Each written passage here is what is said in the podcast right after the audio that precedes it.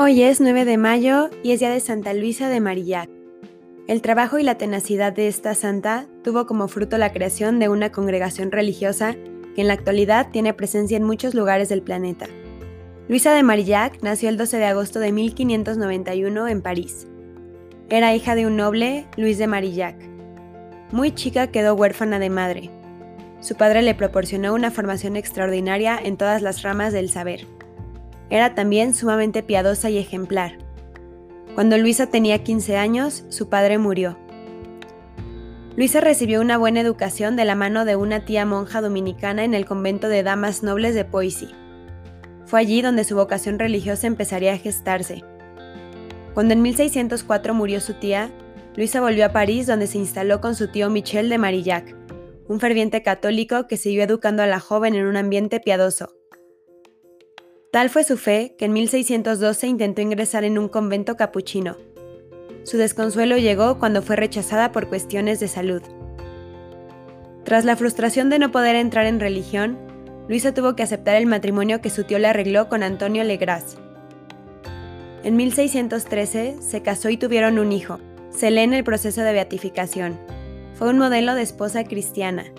Con su bondad y dulzura logró ablandar a su marido que era de carácter poco llevadero, dando el ejemplo de un matrimonio ideal en que todo era común hasta la oración. Tuvieron un hijo al que Luisa le tenía un amor sin límites. Esta experiencia maternal le serviría mucho para la futura fundación. Quedó viuda a los 34 años.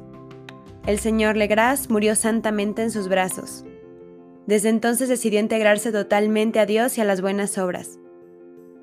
Francia estaba enredada en guerras de religión en el siglo VI, pero en el siglo VII surge con fuerza un grupo de santos que realizan una gran tarea. Francisco de Sales, Juana Francisca, Vicente de Paul y Luisa de Marillac. Luisa se dirigía con Francisco de Sales, que le encaminó a Vicente de Paul.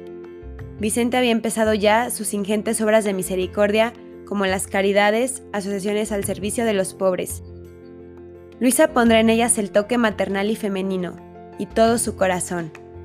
Recorría los pueblos, reanimaba las cofradías, visitaba a los enfermos, y todo quedaba renovado. El interés de las damas de la corte por ayudar a los necesitados fue disminuyendo y lo poco que se hacía se realizaba desordenadamente. En 1633, Luisa asumió la responsabilidad de impulsar un movimiento que afianzara esa ayuda. En su propia casa reunió un grupo de cuatro jóvenes a las que preparó e instruyó para vivir en la fe y para proteger a los marginados de la sociedad. Aquel fue el inicio de las hijas de la caridad. Hacían falta más brazos para atender a tantas necesidades.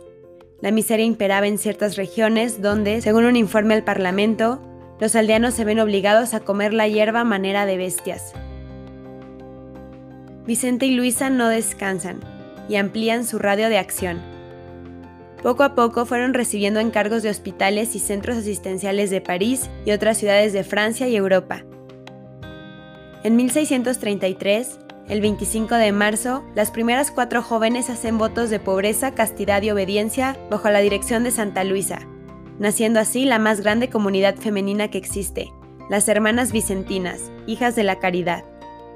La santa, además, escribió muchos textos y libros en los cuales recopiló las enseñanzas de San Vicente de Paul y reflexiones personales, constituyendo una extraordinaria riqueza para la vida espiritual de sus religiosas y de todas las personas en general.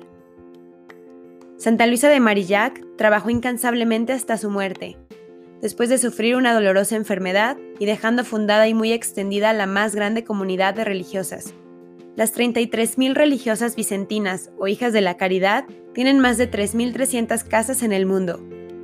En la casa donde está sepultada su fundadora, en París, sucedieron las apariciones de la Virgen de la Medalla Milagrosa a la Vicentina Santa Catalina Labouré.